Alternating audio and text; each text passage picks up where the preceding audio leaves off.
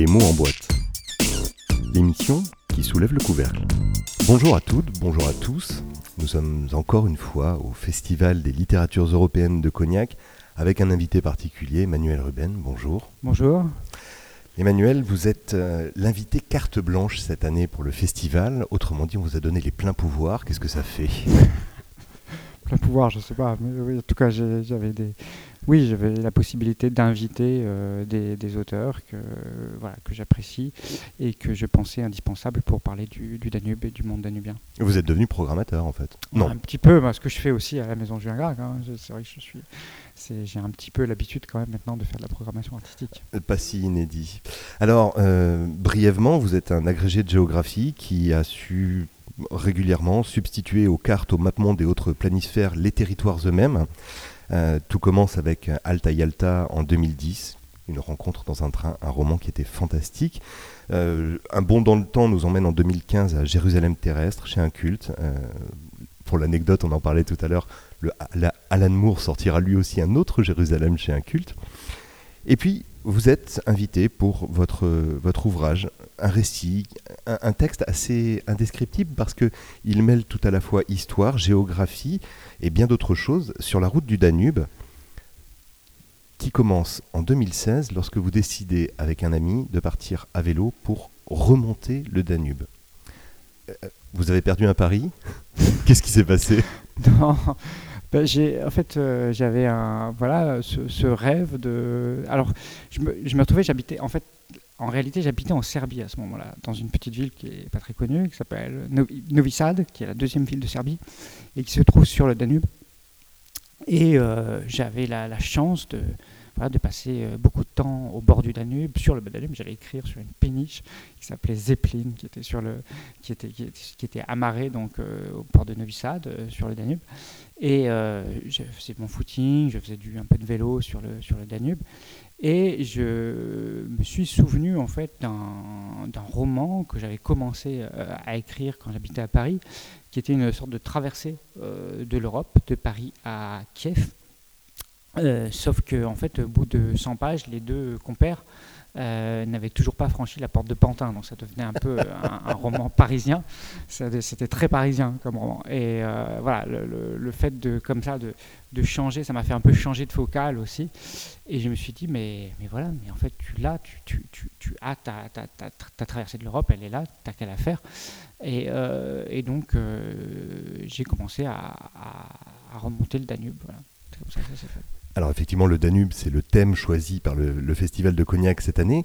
Euh, remonter ce fleuve, c'est une notion particulière. C'est un retour aux sources, tout à la fois symbolique, mais en même temps très concret. Qu'est-ce que vous avez trouvé sur place de connexion entre géographie, histoire? Que saviez-vous du Danube avant de partir?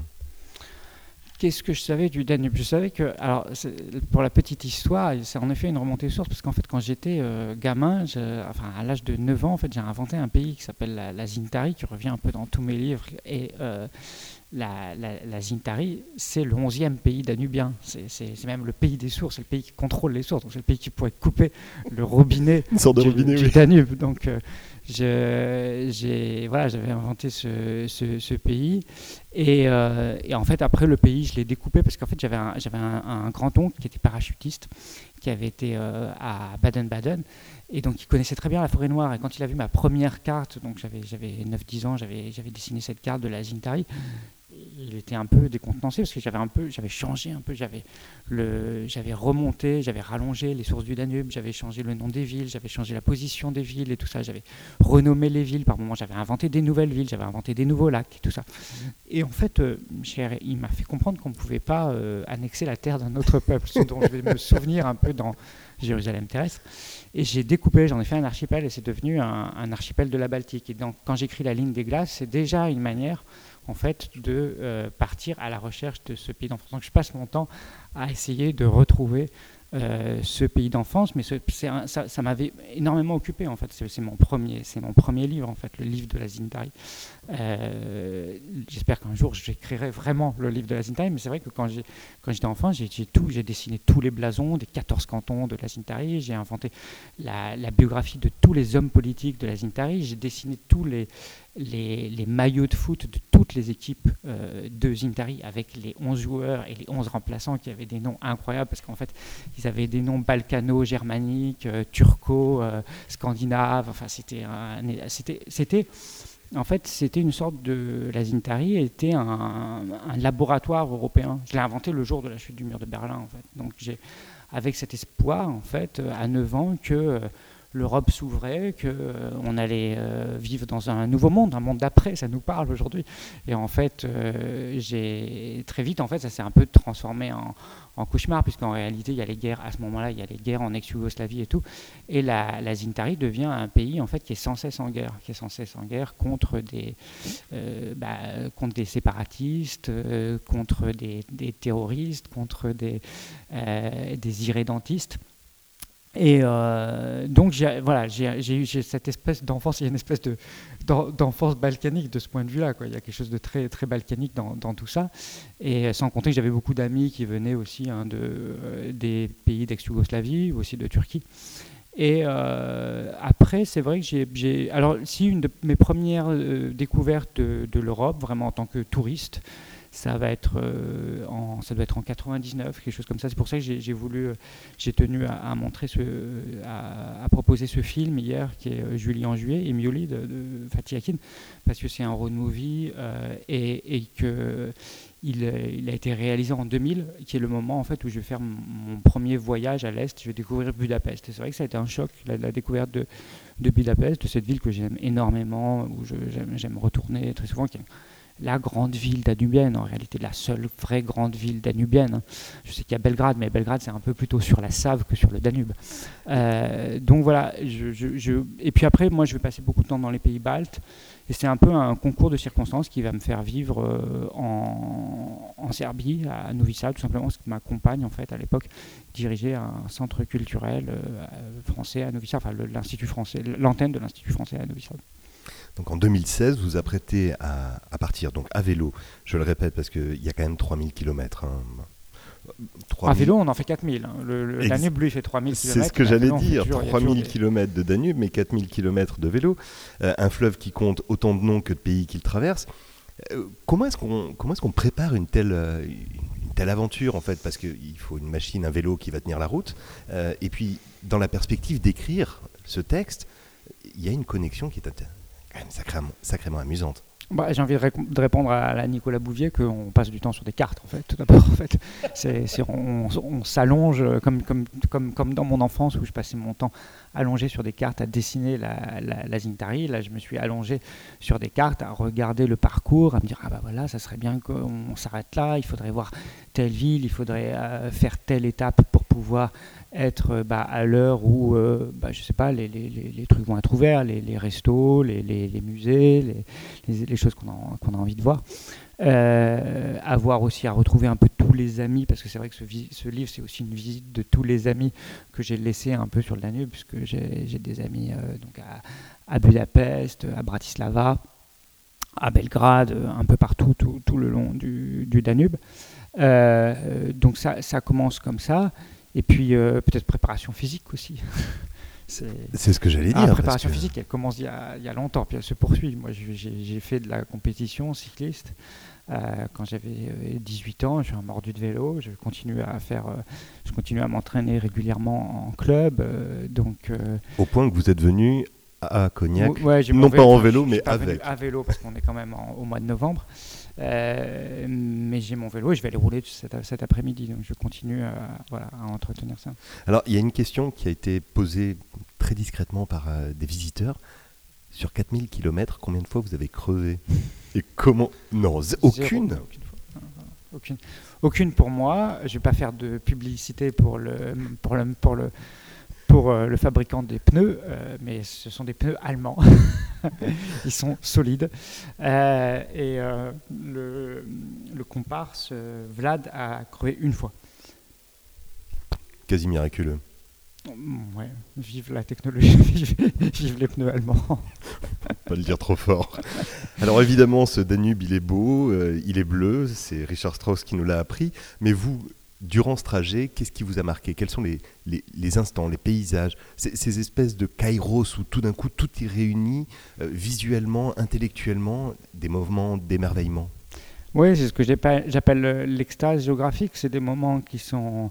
Bah, c'est une conjonction de, de, beaucoup de choses. C'est-à-dire que ça va aussi avec la fatigue. Euh, tout sportif sait que dépasser un, un, certain stade de fatigue, on est dans un état un peu second.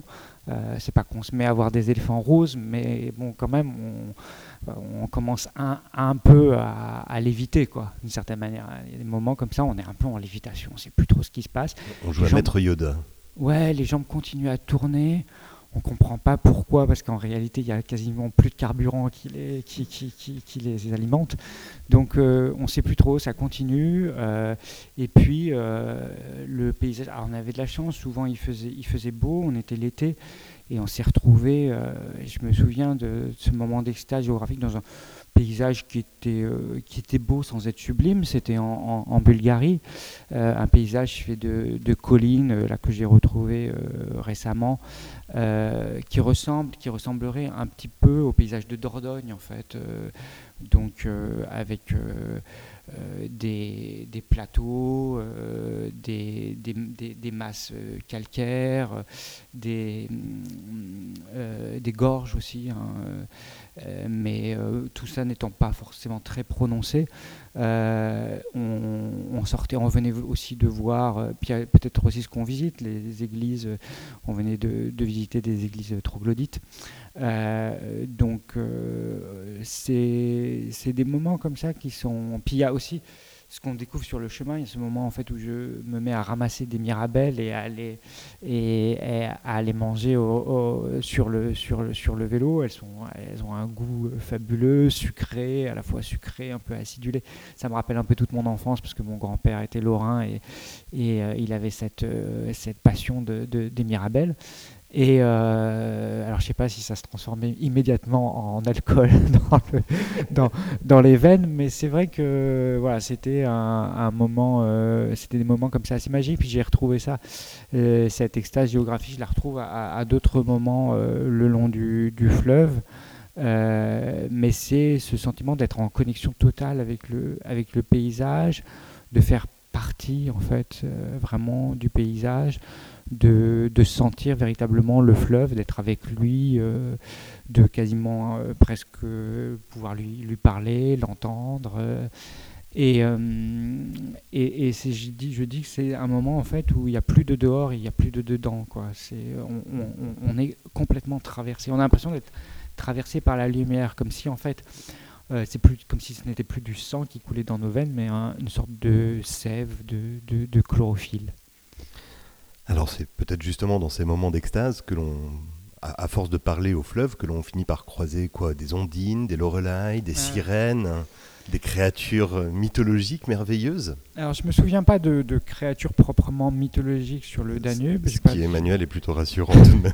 Ah ben je sais pas, je, me dis que je me dis que pour les pour les Roumains ou pour euh, euh, ou pour les Serbes. Alors les Serbes l'appellent Sveti Dunav quand même, ce qui veut dire euh, le Saint Danube. Hein. donc ils ont quand même, il y, a un culte du fleuve quand même qui est important. On passe beaucoup de temps au bord du Danube, on aime se, se prélasser au bord du Danube, se baigner dans le Danube, ce qu'on a fait, ce que j'ai fait dans tous les pays, euh, sauf en Allemagne où le Danube est un peu boueux, et en Ukraine parce que on se disait qu'on était vraiment à la fin et que que toutes les on peut juste y arriver. Que, que tout c'était non mais que tout c'était on commençait par l'Ukraine mais que tout déchargé là. Donc en fait, euh, euh, alors qu'en réalité, il y avait une plage qui était très tentante en, Ukraine, on aurait pu essayer.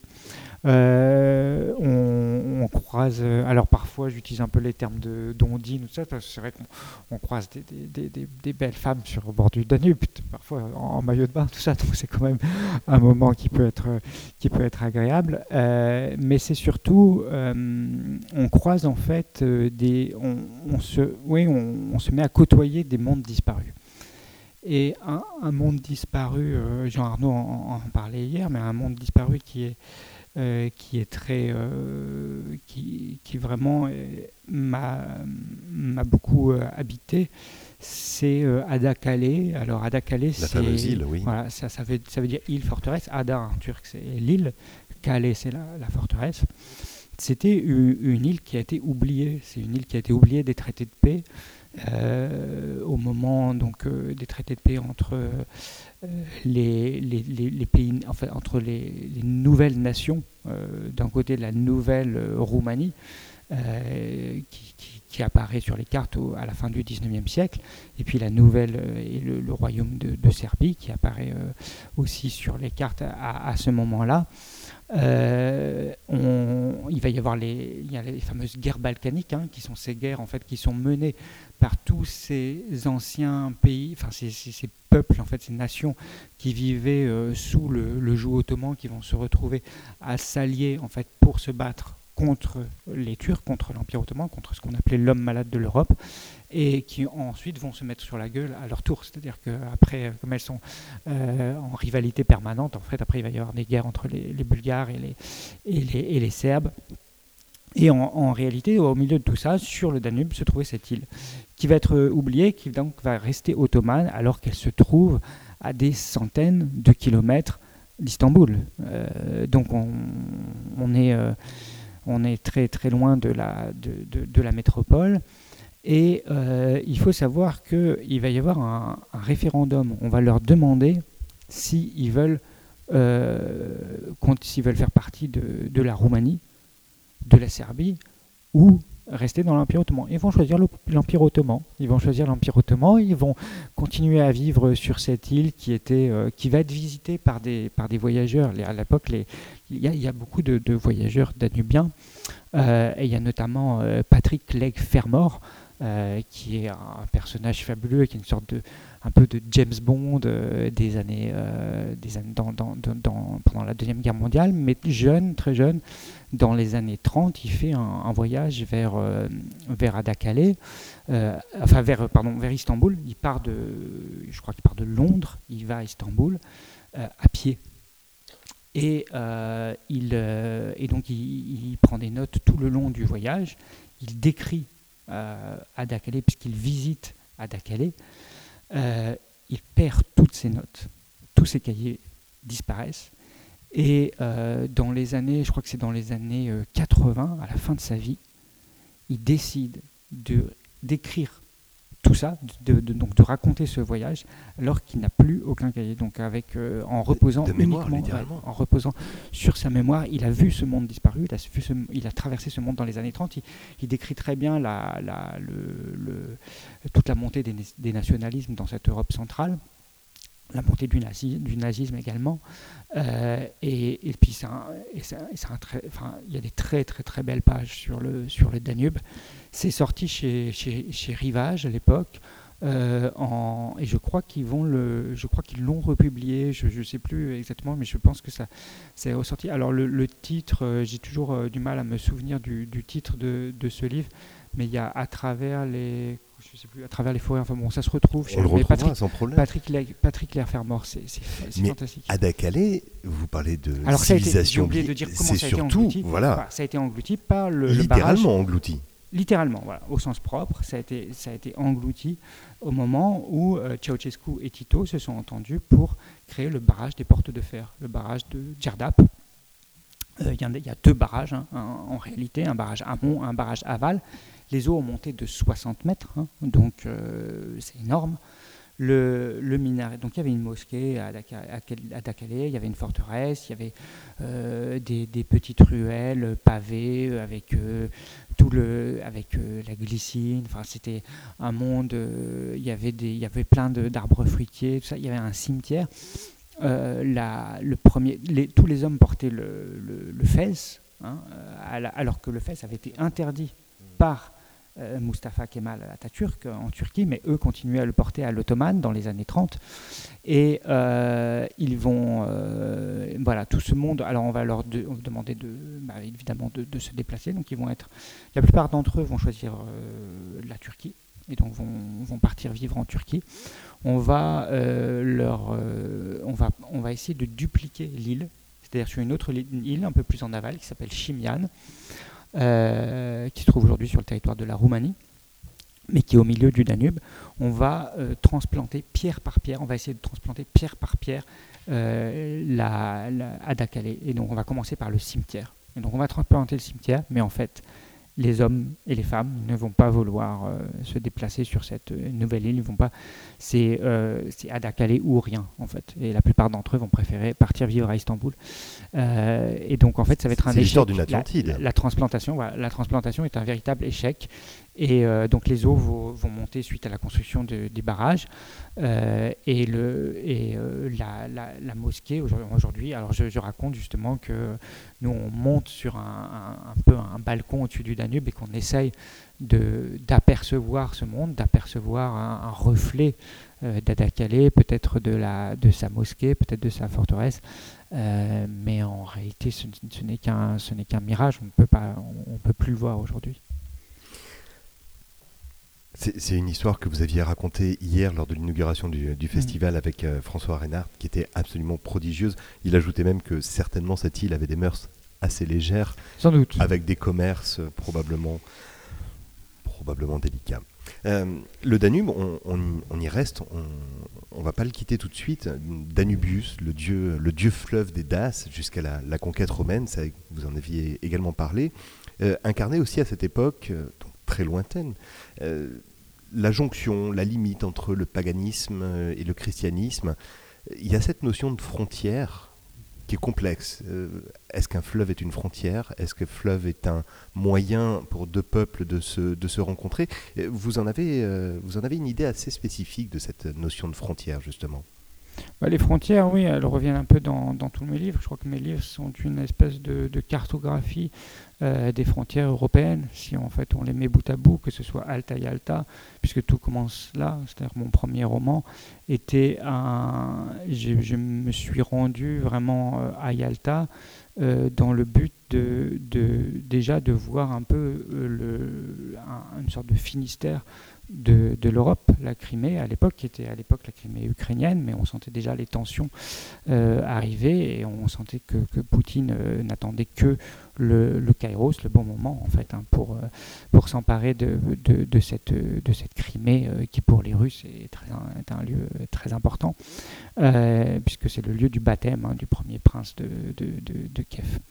Et le, les, livres suivants, que ce soit la ligne des glaces, euh, qui s'intéressait à cette frontière euh, orientale, qui aujourd'hui en fait, qui revient aujourd'hui dans, dans l'actualité, hein, puisque c'est cette frontière en fait avec des pays baltes et de la Pologne, avec la Russie et, la Biélorussie. que ce soit dans Jérusalem terrestre, où je considère, parce que je considère que Jérusalem est une des sources de l'Europe, de même que Athènes ou Rome, euh, et donc euh, l'Europe se joue aussi là-bas, euh, à Jérusalem, en Israël et en, Palestine. donc c'est aussi une cartographie, un arpentage de cette frontière avec le mur de séparation entre Israël et la Palestine. Euh, et puis, euh, donc ça, ça s'est poursuivi ensuite avec euh, Terminus Schengen, qui est une traversée de l'Europe au moment de la crise migratoire en, train, avec le cœur de l'Europe qui est un, arpentage de tout ce territoire de l'ex-Yougoslavie. et aussi de l'Albanie et du nord de la, de la Grèce. Euh, et donc là, ça, revient donc avec, euh, sur la route du Danube, hein, où de nouveau, j'essaye d'une de, certaine manière de, de cartographier euh, en littérature les, frontières de l'Europe.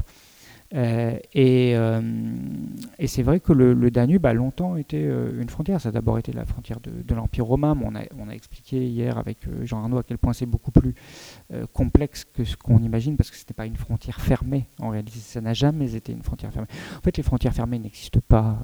les frontières fermées sont une lubie. Une frontière, c'était un peu le, sens de, c'est le sens de, la ligne des glaces ou de, ou de Jérusalem terrestre ce que j'essaie de, démontrer, c'est qu'une frontière est toujours infinie.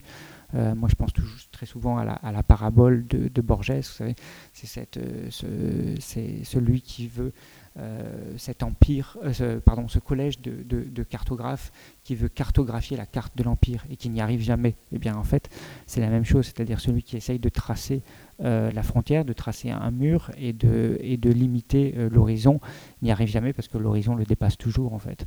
Et il y a toujours des endroits en fait où les frontières peuvent être euh, franchies. Ceux qui veulent franchir les frontières y arrivent toujours. il s'avère que moi parfois j'ai un peu l'impression d'être poursuivi par les frontières parce qu'en fait je me suis retrouvé à vivre à Novi Sad, donc au nord de la Serbie, au moment où à 100 km de là, Viktor Orban était en train de tracer son nouveau rideau de fer entre la, Hongrie et, la Serbie. Euh, donc euh, voilà, il faut pas que peut-être faut, attention, faut pas que je reste trop longtemps à Cognac, sinon il va y avoir une frontière qui va être qui va être tracée entre les Charentes et et, euh, la Saintonge. Attention. Alors vous vous décrivez volontiers comme un écrivain européen de langue française. On déduit que sur la route du Danube, c'était finalement une manière de faire le tour du propriétaire. cette notion de d'Europe, euh, elle se retrouve de manière étrange. 2015, euh, c'était le, conflit entre la Serbie et la Hongrie, à nouveau une histoire de frontières. Un an avant votre, départ, entre juillet et octobre 2015, un conflit. Euh, actuellement, on est en train de revivre la même chose, cette fois entre la Pologne et la Biélorussie, avec ces camps de migrants à la frontière, toujours à la frontière. C'est une vocation de l'Europe que d'accueillir ces peuples qui fuient la guerre, c'est quelque chose qui est dans l'ADN de ce continent? Oui, tout à fait. Bah, euh, l'histoire de l'Europe est l'histoire d'une longue crise. Enfin, c'est en fait c'est une longue crise migratoire. L'histoire de l'Europe, c'est une longue migration. Euh, ce sont des, vagues incessantes euh, de, migration. Nous, nous, venons tous de l'Est, en fait. Hein. Nous sommes tous venus de l'Est, que ce soit les Francs, les, les Vandales. Les, enfin, forcément, il y a un moment où on, est tous on est tous arrivés de l'Est. On n'a pas trouvé plus loin pour. pour, pour c'est ce que raconte, c'est le début de, Voyage au bout de la nuit hein, de Céline. C'était tous ces peuples qui sont arrivés et, euh, ils étaient. voilà, et après, bon, quoi, après la prochaine prochaine étape, c'est New York. Quoi. Euh, et ça s'est fait d'ailleurs, puisqu'après, au 19e siècle, on a continué à l'immigration européenne, en fait, se déverse sur le nouveau continent qui est, l'Amérique, que ce soit l'Amérique du Nord ou, l'Amérique du Sud. Euh, donc, on est une sorte de, on est une plateforme de ce point de vue-là. Je crois, qu'il faut, voir plutôt l'Europe comme une forme de, de, plateforme. On est une plateforme euh, pour l'immigration, évidemment, avec énormément d'apports euh, dans la civilisation européenne qui viennent de tous ces gens qui venaient, qui, qui, venaient d'ailleurs. Euh, et, euh, et le, le, nom même de l'Europe, on sait bien que c'est le nom en fait hein, d'une princesse euh, phénicienne qui a été raptée en fait par Zeus transformée en taureau et euh, qui a été déposée sur Chypre. Hein. C'est comme ça que, que, ça commence. Donc ça commence vraiment, même dans la mythologie de l'Europe en fait, ça commence par venir euh, par une violence. Voilà, par une violence. et non pas par une monnaie unique, mais ça. Non, pas par une qui, est une autre forme de, violence, violence, absolument. De violence aussi. mais aujourd'hui, l'Europe, c'est aussi une. C'était Umberto Eco qui disait la langue de l'Europe, c'est euh, la traduction. Euh, ça, c'est euh, c'est vrai que c'est j'y crois aussi parce que tous ces tous les tous les auteurs dont on va parler, par exemple tout à l'heure avec avec Jean Arnaud sur l'inspiration danubienne, tous ces auteurs, on les lit la plupart du temps en, traduction, hein, parce que sinon il faudrait savoir lire l'ukrainien, le russe, le bulgare, le roumain, et ça fait beaucoup de langues, le serbe et tout ça. Donc il y a peu de peu de à part peut-être Mathias Sénard, peu de peu, d'écrivains, peu d'écrivains sont capables de, de, de, lire euh, toutes, ces, toutes ces langues. Euh, moi, il y en a quelques-unes que je parle, que je ne peux pas forcément lire, mais que je peux baragouiner, que je peux comprendre et tout ça. Et d'ailleurs, Umberto Eco, il précise, il dit, euh, quand je dis la langue de l'Europe, c'est la traduction, j'imagine pas qu'il y a une traduction qui serait une langue. Ça, ça, ça, ça n'existe pas. Il veut dire, il dit, il précise, il dit, c'est l'idée qu'en fait chaque Européen doit être capable d'être euh, sensible aux autres langues du continent européen, à en comprendre peut-être quelques mots, à être sensible à, à leurs mélodies, à savoir peut-être les reconnaître, ce qui est déjà beaucoup en fait dans le dans déjà énorme. Voilà, dans la curiosité qu'on peut avoir de l'autre en fait. Euh, et moi j'en suis à ce, à ce niveau-là en tant qu'écrivain. Euh, donc je me définis comme écrivain européen de langue française. Ça ne veut pas dire forcément que je serais capable d'écrire dans une autre langue. Ça veut dire que pour moi la question de l'écrivain national ne se pose à aucun moment. Ça ne m'intéresse pas. C'est quoi le plus grand écrivain? Quand on me demande qui est le plus grand écrivain français, mais ça n'a aucun sens en fait pour moi. Ça va véritablement aucun sens. Euh, je, je, je j'ai pas de, problème à lire des, livres en, traduction à condition que la traduction soit, soit bonne. Voir que le texte d'origine soit bon. Voir que le texte d'origine, c'est vrai que ça On ne peut pas toujours accuser le traducteur. Vrai que ça ah, je vous remercie parce que là, pour le coup, c'était le petit sourire qu'il fallait pour conclure cette émission. Euh, vous avez présenté en septembre 2020 votre dernier roman, Sabre, qui lui est un sacré exercice d'autodérision. Et durant cette présentation, vous avez eu cette phrase qui était magnifique déjà et qui, juste à la relire, me fait rire. On ne s'amuse pas assez en littérature. Qu'est-ce que ça veut dire, ça, Emmanuel? Bah, c'est vrai qu'il y, a quelque chose de l'ordre du. Répondit-il avec beaucoup de sérieux dans, la, dans, la littérature française, c'est vrai, il y a, le, sérieux est un peu pesant dans, dans, le, dans l'image qu'on, se fait de ce qu'est la littérature euh, en France et peut-être aussi dans d'autres pays du monde. Je crois qu'on n'est pas les seuls à avoir ce, rapport euh, très. Euh, Ray Bradbury avait cette manière de prononcer littérature, de telle manière qu'on entendait le L majuscule dans sa bouche. Ah ouais, bah voilà. Et, et, en fait, il ne faut pas oublier euh, Rabelais, je crois que voilà, le, une des, une des, un, des premiers, voilà, un, des, un, des, premiers grands écrivains de, de la littérature française, c'est celui qui l'invente quasiment, c'est Rabelais. Et, même, par exemple, si on pense à Proust, euh, moi je trouve que Proust est très drôle. Proust est un auteur qui me fait vraiment marrer. Quoi, il vaut mieux en rire, sinon on finit par en pleurer. Ah, euh, non, il y a, non, mais il y a, il y a, il y a, il y a de l'humour volontaire chez Proust. Il y a, peut-être aussi de l'humour involontaire, mais ça, ça, c'est un autre sujet. Il y a beaucoup d'humour involontaire dans la littérature française, en réalité, quand on y réfléchit bien. Mais, euh, mais il y a aussi de l'humour volontaire. Il y a des moments où Proust est volontairement drôle, c'est vraiment très drôle. Euh, et, et, plein d'autres, plein d'autres auteurs. J'ai l'impression que ça, j'ai l'impression que dans la jeune littérature, je pense par exemple là au prix Goncourt, j'ai trouvé ça très drôle, le, livre de Mohamed Bougarsa. Il y a vraiment des, pages qui sont, qui sont croustillantes, qui sont extrêmement drôles. J'ai, je suis, j'ai été très heureux aussi de, dans le, en, lisant le dernier livre de Mathias Sénard. Chez Mathias Sénard, il y avait de l'humour, mais qui était toujours un petit peu... Euh, il était euh, un peu, c'était un humour un peu caché, c'était pas forcément un peu contenu. Oui. contenu, on sentait. Et, là, il s'est lâché. C'était, euh, et c'était, c'était, c'était vraiment jouissif. C'était un livre assez jouissif à, à lire. et je, je sens que, que ça revient. Euh, dans, moi, je me dis pas, je dis pas forcément que je vais faire que des livres drôles maintenant. Hein, on n'est pas, c'est pas, c'est pas, c'est pas ça l'idée. Mais c'est vrai que dans Sabre, il y avait beaucoup de, il y avait de, de l'autodérision. Je crois que dans La Ligne des Glaces, il y avait auto... dans, Alta Alta, il y avait aussi beaucoup de, je crois qu'il y avait aussi beaucoup d'humour parce que. Ne serait-ce que cette rencontre dans le train. Voilà, moi, je suis nourri de cette littérature euh, d'Europe centrale. Euh, beaucoup de la littérature juive d'Europe centrale m'a énormément euh, marqué. Et, mais bon, pensons à des auteurs comme Romain Gary. Quoi. Enfin, je veux dire, il y, y a, de l'humour dans tous les livres. De, pour, pour, moi, Romain Gary, c'est un des plus grands écrivains de, de, de la littérature euh, française. Et, vous dites ça à un intervieweur qui s'appelle Nicolas Gary. Qui, qui, est son, qui est son fils spirituel. absolument, absolument. Emmanuel Ruben, je vous remercie infiniment pour le temps que vous avez passé avec nous. Je rappelle le dernier roman, Sabre, drôle, très drôle, qui avait reçu euh, le prix des deux magots d'ailleurs l'an passé. Excellente fin de journée, bonne continuation à Cognac et, et au plaisir d'un prochain roman, d'un prochain voyage sans frontières ni limites. Merci, merci Nicolas. Au revoir.